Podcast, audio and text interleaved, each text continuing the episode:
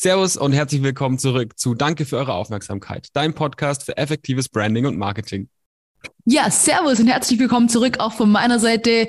Ja, und heute vorab mal so ein kurzer, kurzer Running Gag, den der Jupp und ich immer so teilen. Also ist eigentlich egal, bei wem man irgendwie einen Markenworkshop heute durchführt oder bei den allermeisten, traurigerweise wird irgendwie so das Buzzword Nachhaltigkeit immer so mit in den Mix geworfen. Also bevor man irgendwie überlegt, was könnten unsere Markenwerte sein, Nachhaltigkeit klingt irgendwie immer gut. Das will jeder irgendwie so mit drin haben.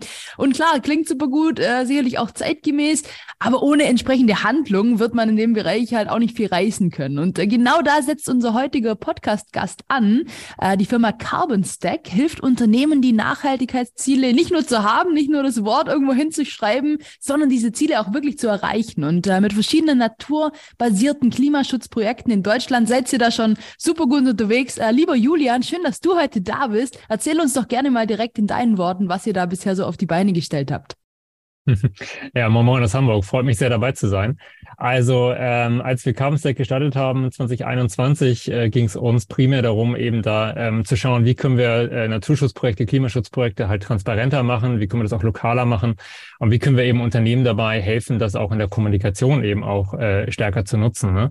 Und äh, gerade wenn man sich anschaut, ähm, ne, wir reden immer häufig über CO2-Kompensation und CO2-Kompensationszertifikate und so weiter und Firmen kaufen die dann, weil sie sagen, wir wollen irgendwie klimaneutral werden oder so. Und all das sind ja schon so Buzzwords, die häufig äh, da schon verpönt sind heutzutage. Mhm. Und hinzu kommt halt, dass, äh, dass diese Projekte halt häufig relativ undurchsichtig sind. Ne? Also sind halt irgendwie durch den Dritten geprüft, aber trotzdem ist es häufig schwierig für Unternehmen dann wirklich nachzuschauen, äh, was steckt dahinter und wie funktioniert das Ganze. Und da war letztlich unser Ansatz zu sagen, da wollen wir eben mehr Transparenz einbringen und wir können mit Sicherheit nachher noch ein bisschen über die Technologie reden. Aber letztlich haben wir uns äh, insbesondere auch die Weltklimaberichte angeschaut und gesehen, okay, diese Naturschutzprojekte diese Zertifizierungsprojekte, die bringen wirklich was. Aber wir müssen eben zusehen, dass wirklich auch valide Daten dahinter stehen, dass die Unternehmen genau sehen, wo fließt eigentlich das Geld hin ähm, und ähm, was entwickelt sich da eigentlich. Also wie viel CO2 wird da eigentlich gebunden, wie entwickelt sich die Biodiversität und so weiter und so weiter. Und das ist letztlich alles das, was wir mit Carbon Stack äh, tracken, um eben Unternehmen dabei zu helfen, ähm, da ihr, äh, ihren Beitrag zu leisten. Ja, du beschreibst das Problem ja schon sehr, sehr präzise. Du hast, äh, du hast deine Idee wahrscheinlich nicht das erste Mal jetzt hier vorgestellt und gepitcht. Definitiv nicht. Äh, wenn ihr seit 2021 ähm, schon, schon besteht, ihr habt auch schon das erste Investment, äh, das erste Seed-Investment, soweit ich äh, das nachgelesen habe, schon bekommen. Seid trotzdem noch in einem relativ frühen Status. Was uns immer so interessiert ist, ey, wie, wie kommt man denn auf diese Geschäftsidee? Also klar, das Thema Klimaschutz, Bekämpfung des Klimawandels, ähm, transparentere Zertifizierung. Ähm, das Problem ist, glaube ich, relativ offensichtlich. Aber führ uns doch da einmal, einmal mit äh, oder nimm uns einmal mit, wie ihr, wie ihr diese Geschäftsidee entwickelt habt. Ja, sehr gerne. Also bei mir kam das tatsächlich aus der Forschung. Also ich war vorher äh, wissenschaftlicher Mitarbeiter an der HW Hamburg und ähm, ich habe mich damals halt viel beschäftigt mit den ganzen Themen äh, Emission Trading, also insbesondere europäischer Emissionshandel und dann eben Voluntary Carbon Market, also die ganze, das ganze Feld der, der freiwilligen Kompensation. Und ähm, da, wie eben schon beschrieben, ist mir halt immer ins Auge gestochen. Irgendwie sind diese Projekte total notwendig, aber gleichzeitig sind halt die meisten Ansätze eben ganz schwer nachzuvollziehen für Unternehmen. Und wir sehen das insbesondere halt auch äh, im Mittelstand, weil Großkonzerne, die haben häufig Abteilungen dafür, die haben Experten, die kennen sich damit aus, aber gerade kleinere und mittlere Unternehmen, äh, die haben das eben nicht. Und ähm, ich bin äh, selbst Ingenieur und auch äh, alle unsere Gründer haben irgendwo einen technischen Hintergrund. Und das heißt, wir haben halt überlegt, wie können wir das Ganze halt eben mit, äh, mit der technischen Lösung halt eben abbilden. Und was wir jetzt gebaut haben, ist letztlich eine Plattform für Waldbesitzer, wo äh, diese ihre Flächen eintragen. Und äh, wir sehen in Deutschland, insbesondere gerade in Mitteldeutschland, extrem große Waldschäden. Also äh, wir haben halt wirklich Waldbesitzer, die einen signifikanten Prozentsatz ihrer Fläche eben an Dürre und den Borkenkäfer und ähnliche Effekte verloren haben, was wirklich direkte Folgen vom Klimawandel sind. Ne? Also da sieht man den Klimawandel wirklich in Aktion. Und wir geben die Möglichkeit, ihre Flächen einzutragen. Äh, wir analysieren die dann automatisiert. Äh, und das heißt, wir nutzen zum einen Satellitenbilder, um zu schauen, wie groß sind eigentlich die Flächen, also was ist das Ausmaß des Schadens. Und dann ähm, nutzen wir sehr viele Umweltsimulationen, prozessbasierte Simulationen. Das heißt, wir simulieren wirklich den, äh, den Stoffkreislauf von Wäldern, von einzelnen Baumarten. Und gerade für uns das Ziel ist halt auch zu schauen, äh, wenn wir jetzt eine Fläche haben, die durch den Klimawandel stark geschädigt ist, ähm, äh, wie kriegen wir das eigentlich hin, da Baumarten zu pflanzen, die mit dem dem zukünftigen Klima klarkommen. Ja, weil die Baumarten, die da vorher waren, die haben halt nicht mehr funktioniert. Das Wetter wird wärmer, es äh, wird trockener und so weiter. Und das heißt, die Frage ist jetzt wirklich, was musst du da ansiedeln, damit das langfristig funktioniert? So, und das lassen wir dann halt noch extern äh, zertifizieren natürlich. Und dann äh, geht es in das Monitoring. Das heißt, äh, wir gucken wirklich langfristig über 30 Jahre jedes Jahr drauf. Äh, zum einen mit Satellitenbildern, zum anderen mit den ganzen Wetter- und Klimadaten, die wir haben. Äh, wie entwickelt sich dieser Wald? Wie viel CO2 bindet der wirklich? Äh, welche Baumarten setzen sich da durch, etc. Und all das können wir dann eben visualisieren und eben Unternehmen auch zur Verfügung stellen. Und auf eurer Webseite habt ihr jetzt noch das Thema Blockchain mit drin. Mhm. Das heißt, ihr versucht irgendwie das Thema Natur und, und Tech zu vereinen. Ja, zum einen Satellitenbilder, ähm, zum anderen die Blockchain. Wie, wie ähm, spielt das da noch mit rein? Genau, also wir ähm, haben ähm, mit äh, Algorand nutzen wir eine Blockchain, die sehr, sehr energieeffizient ist. Das heißt, wir achten schon darauf, dass ne, bei Blockchain kommt immer dieser, diese Bitcoin-Assoziation, dass man sagt, oh, die verbraucht ganz viel Energie. Nein, wir achten da wirklich drauf, dass es eben wenig Energie verbraucht. Und für uns das Ziel ähm, dabei war eben eine klare Zurechenbarkeit. Ne? Also welche Firmen stehen wirklich in Verbindung mit welchem Projekt, äh, so dass man wirklich einen klaren Nachweis hat und sagen kann, okay, Firma XY und dieser Wald, äh, da besteht eine Beziehung, da besteht eine Finanzierung äh, und man kann es dementsprechend dann zurechenbar machen. Super spannend, sehr, sehr cooler Ansatz auf jeden Fall. Und ja, ihr habt auch tatsächlich äh, ganz schön Gas gegeben mit eurem Business so. Also der Jupp hat es vorher schon erwähnt, der Juni 21 seid ihr an den Start gegangen. Und, ja, nicht mal ganz zwei Jahre. Und äh, doch werdet ihr schon von einigen namhaften Organisationen zitiert, äh, erwähnt, Partnerschaften äh, eingebunden, zum Beispiel die äh, Exist oder die IFB oder auch das Bundes Bundesministerium für Wirtschaft und Energie, die Europäische Union unterstützt euch. Das liest sich natürlich mit äh, staunenden Augen, wenn man so über die Homepage bei euch fliegt. Aber natürlich kann man, können wir uns alle denken, auch unsere Zuhörer, dass sowas natürlich nicht über Nacht passiert. Äh, wir haben einige junge Zuhörer, junge äh, Unternehmer, aber teilweise auch noch Studenten, die vielleicht selber so die Idee haben, ähm, was mal starten zu wollen oder so den inneren Drang verspüren. Ähm, und dann ist es natürlich immer schön, jemanden zu fragen, der schon irgendwie angekommen ist, ein Stück weit, auch wenn man natürlich immer noch mitten im Prozess ist und du sicher noch einiges vorhast. Aber vielleicht kannst du uns doch noch mal so rückblickend äh, Start Juni 2021 bis heute so die prägendsten Meilensteine erzählen, was denn bisher von der Idee bis heute so alles passiert ist? Ja, sehr gerne. Also ich glaube insbesondere, du hast es gerade angesprochen, also wir haben mit Exist gestartet, was glaube ich ein ganz tolles Programm ist ähm, für viele Gründer. Also das ähm, fördert ja gerade, was ich beschrieben habe, so diesen Transfer aus der Wissenschaft dann in die Wirtschaft. Äh, wie macht man eigentlich aus etwas, was man an der Uni erforscht als äh, Mitarbeiter oder auch als Student, wie macht man daraus jetzt eigentlich ein Startup? Und äh, das war eine tolle Möglichkeit äh, und ich kann es auch wirklich jedem empfehlen, das zu nutzen, weil man bekommt eben ein Stipendium für ein Jahr. Man, äh, das ist nicht viel Geld, aber es reicht halt eben und man kann dann über diese Zeit eben genau austesten. Ähm, äh, funktioniert die Geschäftsidee, findet man erste Kunden, findet man vielleicht erste Investoren und so weiter. Und dann kann man nach einem Jahr möglicherweise auch sagen, weißt du was, nee, das war vielleicht nicht die richtige Idee, aber ich habe eben äh, über das Stipendium äh, letztlich meinen Lebensunterhalt bestritten und kann dann immer noch was anderes machen. Und ich glaube, es ist für viele Studenten eine super Möglichkeit, die, die viel zu wenig genutzt wird. Und ähm, dann das Zweite, und das ist halt gerade in dem Nachhaltigkeitsbereichen, auch in dem Tech-Bereich halt sehr präsent ist halt dieses ganze Thema Förderung. Du hast die IFB Hamburg eben angesprochen, äh, wo wir eben auch eine Technologieförderung bekommen haben, die jetzt äh, diesen Sommer auch endet, also wo wir mehrere Meilensteine hatten und quasi gesagt haben, äh, das und das ist die Technologie, die wir entwickeln wollen, so wird es vorwärts gehen und das haben wir immer äh, im Sparring dann betrieben. Und äh, das ist auch für, glaube ich, für Startups ein guter Tipp, wirklich sich umzuschauen. Gerade im Bereich Nachhaltigkeit gibt es sehr, sehr viel, ähm, was kann ich mir fördern lassen, was für öffentliche Gelder kann ich da nutzen, ähm, weil äh, das ist ne, eine leichte Form der Finanzierung und das ist, glaube ich, für viele Startups ganz wichtig.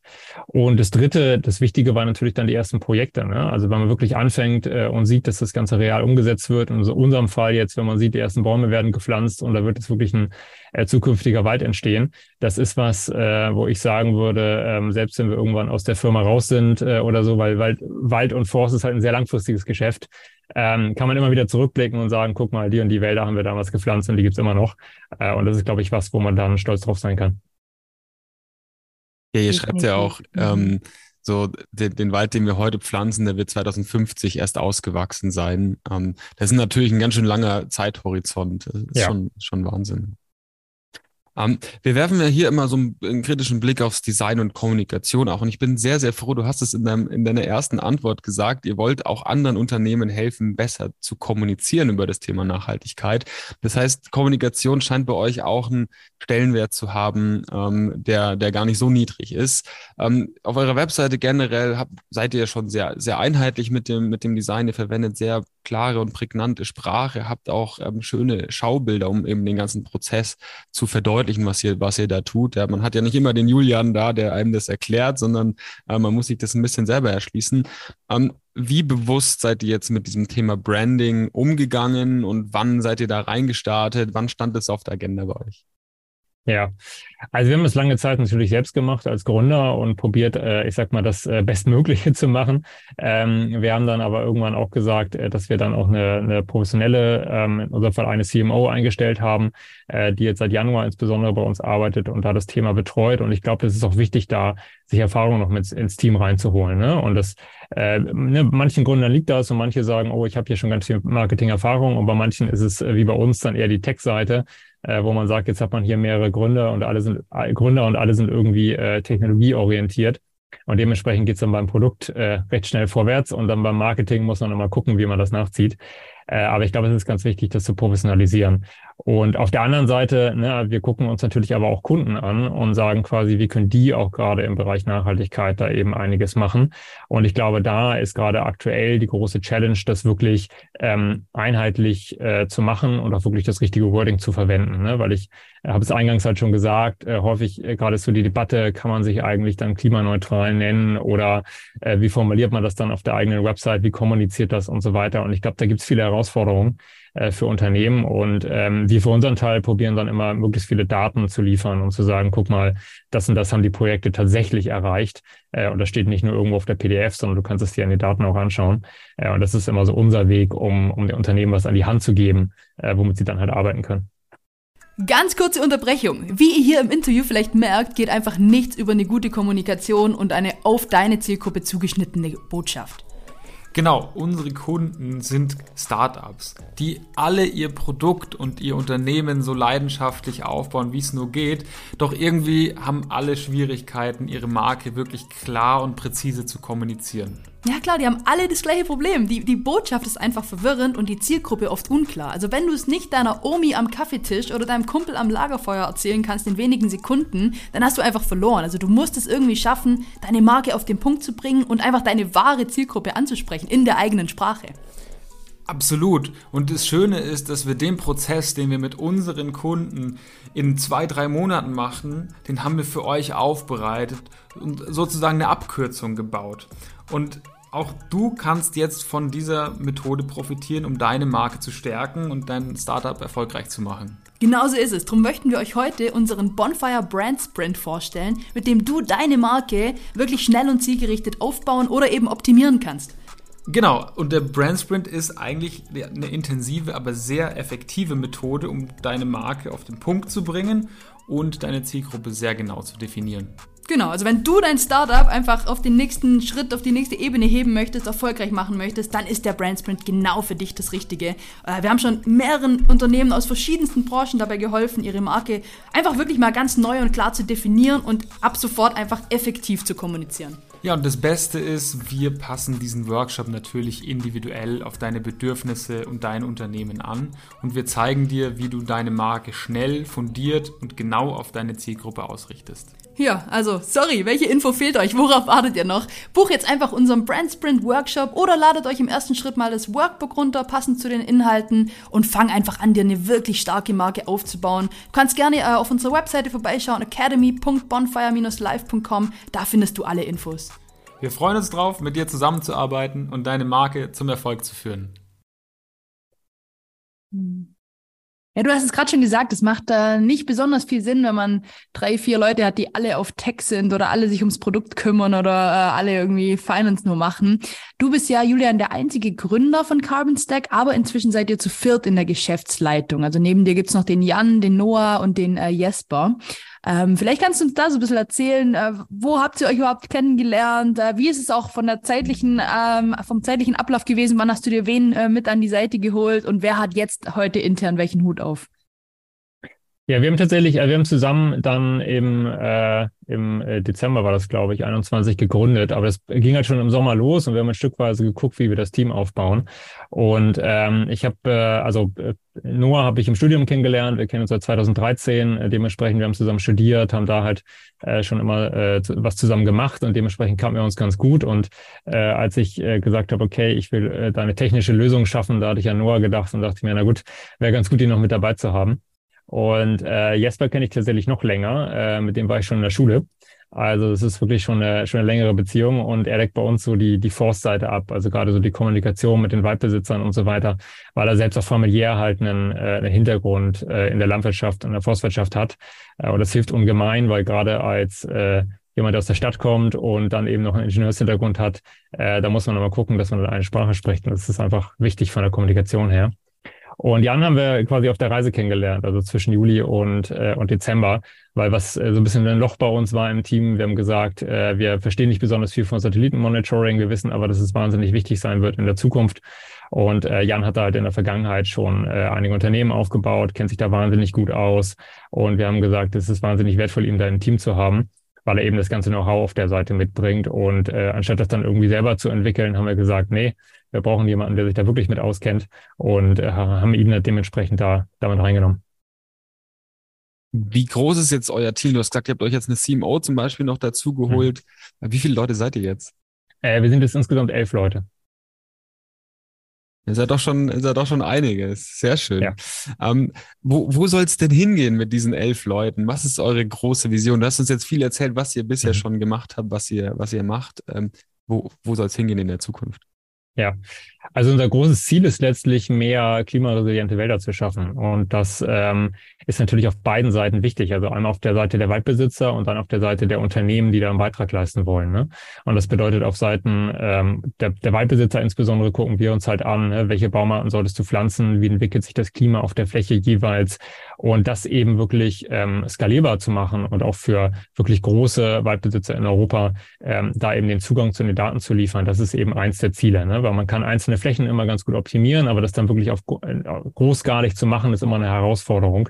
Und daran arbeiten wir eben mit den Daten, die wir erheben.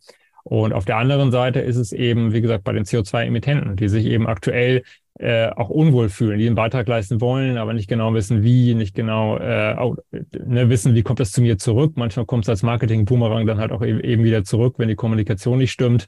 Äh, und dann hat man möglicherweise Geld in ein Projekt gesteckt, aber am Ende ist die Presse schlecht und das ist natürlich doof. Und äh, das bedeutet, wir wollen denen natürlich auch helfen, eben, eben, eben mit dem gleichen Ansatz, ne, zu sagen, okay, äh, das sind Projekte jetzt hier in Europa, äh, so sieht die Datenlage aus, das sind die Partner, mit denen wir zusammenarbeiten und so weiter. Und letztlich geht es uns darum, eben auf der Seite eine Finanzierung sicherzustellen für diese Projekte und eben auf der anderen Seite wirklich dafür zu sorgen, dass wir in Europa äh, klimaresiliente Wälder bekommen, weil wir haben äh, echt ein großes Waldsterben hier.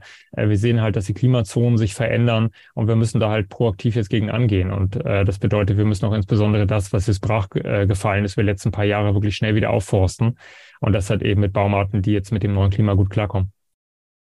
Gibt es denn einen Plan, auch außerhalb Deutschlands das Ganze zu machen? Äh, ja, gibt es. Also wir haben tatsächlich, weil tatsächlich die ganze letzte Woche in Irland. das heißt, wir starten da jetzt auch was. Ähm, das heißt, wir gucken uns wirklich äh, Wälder in ganz Europa an und äh, schauen wirklich, wo können wir unsere Technologie einsetzen. Ähm, äh, und das ist eben auch eine, ja, ich sag mal, eine Makroaufgabe, ne? weil eben das Klima verschiebt sich nicht nur in Deutschland, sondern es verschiebt sich eben auf dem ganzen Kontinent. Und das heißt, wir gucken dann eben Land für Land wirklich, äh, was für Effekte sehen wir da, äh, was möglicherweise, was wir jetzt in Deutschland sehen, was wir möglicherweise in ein paar Jahren in Nordeuropa dann ankommen. Ne? Also das schauen wir uns ganz genau an und probieren da eben zu unterstützen. Sehr, sehr coole Nummer. Ja, Julian, gleich geht's hier um deine wertvollsten Learnings. Ich habe mir tatsächlich aber eine kleine Notiz gemacht, dass du erzählt hast, wie und wo du deine Gründer, äh, deine Geschäftspartner jetzt quasi kennengelernt hast, ähm, teilweise in der Uni noch. Und ich werde nie vergessen, wie zu uns damals ein äh, Professor ziemlich am Anfang vom ersten Semester meinte, man darf nicht unterschätzen, wie man sich jetzt im Studium einfach auch gibt, weil es einfach gut sein kann, dass die Kommilitonen später entweder die ähm, Arbeitgeber sind oder zumindest irgendwie empfehlen ähm, und man gemeinsam später Projekte macht. Und dann kann man halt überlegen, ob man jeden Morgen irgendwie verkatert reinläuft oder die Projektarbeiten irgendwie so halb gut oder eigentlich gar nicht gescheit oder keine Ahnung, wie macht, sondern nur das Studentenleben genießt, gehört natürlich auch alles mit dazu, aber es ist tatsächlich so. Also wenn man halt einfach dort schon so einfach eine ja, gewisse Integrität oder einfach, dass man sich aufeinander verlassen kann und einfach so zeigt, hey, mit mir macht es Spaß zu arbeiten, sei es bei der Projektarbeit als auch später. So kann halt dann wirklich mal eine Businesspartnerschaft entstehen. Und tatsächlich haben auch wir äh, bei Bonfire, sowohl Job als auch ich, mit alten Studienkollegen, Kommilitonen inzwischen Projekte am Start. Von dem her nur ein kurzer Reminder an alle Studenten, die uns hier vielleicht zuhören. Genießt euer Studentenleben, aber habt auch im Hinterkopf, dass ja, jeder, der mit euch im Raum sitzt, vielleicht später mal ein äh, Businesspartner auch, auch sein könnte. Aber ja, nur so viel dazu. Julian, jetzt interessiert uns natürlich brennend, so was du jetzt in den zwei Jahren mit Carbon Stack, aber sicherlich vielleicht auch schon davor ähm, so gelernt hast oder was du so in deinem Rucksack an Erfahrungen mit dir rumträgst und was du vielleicht auch äh, gerne teilen wollen würdest mit unseren jungen Zuhörern an der Stelle. Ja, ich glaube, das eine, also man kann das Ganze so ein bisschen chronologisch sehen. Ich glaube, das eine ist auf jeden Fall das Team. Also man muss wirklich darauf achten, dass man ein gutes Team zusammenbekommt, äh, sowohl bei den Gründern, das ist natürlich insbesondere wichtig, als auch dann bei den Mitarbeitern und da wirklich darauf äh, zu achten und kritisch drauf zu gucken, weil die ersten paar Mitarbeiter in so einer Firma haben einen wahnsinnig großen Einfluss. Äh, und das heißt, äh, man muss natürlich genau darauf achten, ne, wen holt man sich da ins Boot. Und bei den Gründern ist es halt nochmal stärker, weil man äh, verbringt halt wahnsinnig viel Zeit miteinander. Ne? Also äh, unter der Woche und dann irgendwie am Wochenende wird noch gearbeitet und dann im Zweifel noch irgendwie nachts und so weiter. Und das heißt, man verbringt einfach sehr, sehr viel Zeit miteinander. Und das heißt, äh, man muss wirklich darauf gucken, dass es menschlich gut passt und dass es eben von der Qualifikation auch gut passt äh, und da wirklich sehr, sehr kritisch drauf gucken. Und äh, ich halt auch tatsächlich relativ wenig davon, mit Leuten zu gründen, wo man sagt, oh, ich lerne eine Person heute kennen und morgen gründen wir zusammen. das sehe ich ab und zu mal, dass quasi zwei Leute sagen, oh, wir sind beide gründungsinteressiert, jetzt machen wir was zusammen. kann gut gehen, aber äh, in vielen Fällen dann halt auch nicht, weil wie gesagt, man verbringt halt so viel Zeit zusammen, äh, dass man wirklich darauf achten muss, dass man, dass man gut miteinander klarkommt. Und ähm, das Zweite ist, man muss ähm, ehrlich zu sich selbst sein, glaube ich. Also gerade was die Geschäftsidee angeht. Also man muss wirklich auch kritisch sich selbst hinterfragen und im Prinzip äh, sich selbst auch so Feedback geben, als wäre es eine andere Person. Also mit anderen Worten, äh, wirklich immer kritisch nachfragen, macht das wirklich Sinn, was wir gerade machen? Äh, in welche Richtung geht das? Äh, wo müssen wir möglicherweise was ändern? Äh, und ich glaube, ähm, man ist häufig auch äh, selbst zu fokussiert auf die eigenen Ideen und man muss zusehen, dass man sich möglichst viel Feedback reinholt, auch von anderen Gründern und immer wieder äh, die Idee auch mit anderen challengen. Und das ist manchmal ein bisschen unangenehm. Also gerade wenn man sehr erfahrene Gründer trifft und dann davon erzählt und die stellen unangenehme Fragen äh, und äh, gucken quasi genau da rein, wo es weh tut. Äh, das ist immer, es ist immer nicht so schön, aber das muss man immer machen, äh, weil nur so lernt man und äh, nur so kann man sich auch anpassen. Und am Ende des Tages entscheidet dann halt äh, der Markt, ob das Ganze funktioniert oder nicht funktioniert. Und äh, das bedeutet, desto früher man äh, feststellt, dass was nicht funktioniert, desto früher kann man das auch ändern desto günstiger ist das, äh, desto äh, weniger Frustration erzeugt das auch. Und ich glaube, das ist ganz wichtig, da einfach ehrlich zu sich selbst zu sein. Durchaus sehr nachvollziehbare ähm, Learnings hier. Vielen Dank, Julian. Ja, also irgendwie achtet, achtet auf euer Team, ja, die Leute, die ihr euch reinholt, vor allem auch das Gründerteam. Ähm, es müssen Leute sein, mit denen ihr, denen ihr vertrauen könnt, wo ihr wisst, auf was ihr euch einlasst, irgendwie ähm, am Ende des Tages, weil man eben viel Zeit miteinander verbringt. Dann so ein bisschen das Thema ähm, hinterfragt eure Idee und euch selbst ähm, auch mal kritisch, ja. Und vor allem holt euch das, das richtige Feedback an der richtigen Stelle ein ähm, und, und lasst eure Idee auch mal challengen. Habe ich es richtig zusammengefasst, hoffentlich. Ja. Hast du richtig zusammengefasst. Ich kann bei dem letzten noch ergänzen, dass ähm, äh, letztlich, wenn man mehrere Leute fragt, kriegt man immer verschiedene Meinungen. Das heißt, man muss immer gucken, ne, wie navigiert man da durch. Das heißt, man darf jetzt nicht bei jedem Feedback immer sein Konzept ändern. Man muss da schon ein bisschen konsistent bleiben. Aber wenn man halt äh, fünf Leute hat, die das Gleiche hervorheben, dann ist da möglicherweise was falsch. Und da muss man auch reagieren. Äh, und das ist, glaube ich, ganz wichtig. Voll, ja. Gibt es eine Frage, die wir vergessen haben zu stellen, Julian? Magst du noch irgendwas ergänzen? Das, das Schlusswort ist ähm, immer dem, dem Interviewten hier gegönnt. Äh, von dem her, wenn du noch was zu ergänzen hast, wenn du noch was hinzufügen möchtest, gerne jetzt. Gönn dir. Nein, ich glaube, die, die Fragen von euch waren sehr gut. Äh, ich glaube, ich würde vielleicht einfach noch ergänzen, dass äh, Unternehmen, die halt äh, gerade in diesem Bereich Nachhaltigkeit schauen, ähm, ich würde einfach jedem Unternehmen raten, da sehr genau drauf zu gucken, was für Projekte es gibt und äh, woran man sein Geld investiert. Äh, und ich glaube, es gibt auch viele äh, ne, innovative äh, kleine Firmen, Startups etc., die wirklich tolle Projekte umsetzen. Ähm, und äh, zum Teil aber natürlich auch bei den größeren, äh, wo man auch tolle Projekte dann erwerben kann. Aber wichtig ist, glaube ich, auf jeden Fall, man muss sich als Unternehmen damit beschäftigen und auch äh, sich darüber informieren. Ich, äh, sehe darauf zu häufig, dass eben die, gerade dieser Bereich Nachhaltigkeit an einer falschen Stelle aufgehängt ist. Ne? Also dass entweder man irgendwie sagt, uh, der Vorstand hat gesagt, wir müssen jetzt irgendwas im Bereich Nachhaltigkeit tun und dann gibt es den einen Vorstandsassistenten, der das jetzt für das ganze Unternehmen machen darf. Äh, oder es wird nur Marketing aufgehängt und es geht nur um die Außenkommunikation, aber was quasi dann in der Wertschöpfungskette passiert, äh, äh, spielt überhaupt keine Rolle oder so sondern ich glaube, Unternehmen müssen sich heutzutage einfach breit aufstellen und wirklich schauen, äh, an welchen Stellen können sie da einen Beitrag leisten, weil ähm, was wir halt sehen, also wenn wir mit Kunden reden, wir sehen immer so drei Faktoren, die wichtig sind ne, oder wo die Motivation herkommt. Das eine ist eben äh, von Investoren oder Eigentümern, also zum Teil gibt's dann halt auch die Unternehmer, die dann sagen, um, äh, ich will da was tun, weil das ist mein Unternehmen und ich will irgendwie, dass es grün ist. Äh, zum Teil kommt es aber auch immer häufiger von Investoren, die quasi sagen, äh, auch im Private Equity Bereich, wir haben jetzt hier verschiedene Unternehmen gekauft und wir haben jetzt eine Guideline für alle und äh, da müsst ihr jetzt dementsprechend auch d'accord sein. Äh, wir sehen es aber auch im Marketing und im Vertrieb. Ne? Also gerade wenn mein Wettbewerber jetzt gerade was gemacht hat, was nachhaltig ist, dann muss ich möglicherweise nachziehen. Das äh, passiert immer mal häufiger, dass wir solche Anfragen kriegen. Und das Dritte, was äh, wirklich immer, immer häufiger kommt, ist das ganze Thema Employer Branding. Also gerade wenn es äh, um hochqualifiziertes Personal geht, äh, führen wir mittlerweile recht häufig gerade in Vertriebsgesprächen, uh, auf einmal fragen die Kandidaten nicht mehr nach Dienstwagen, sondern was wir im Bereich Nachhaltigkeit machen. Und äh, ich glaube, dieser, dieser Shift, äh, den sollte man nicht unterschätzen. Und da muss man sich frühzeitig darauf vorbereiten als Unternehmen. Ja, vielen, vielen Dank. Auch eine schöne Klammer nochmal zu dem, was wir einleitend gesagt haben. Also überlegt euch, wo genau wirklich das Thema Nachhaltigkeit aufgehangen ist und äh, ja, klatscht nicht nur als Buzzword irgendwo äh, auf, auf die Webseite mit, weil im Zweifel fragt halt ein Mitarbeiter wirklich mal kritisch nach. ja, ansonsten, Julian, vielen, vielen Dank für deine Zeit und uns bleibt nur noch zu sagen. Danke für eure Aufmerksamkeit.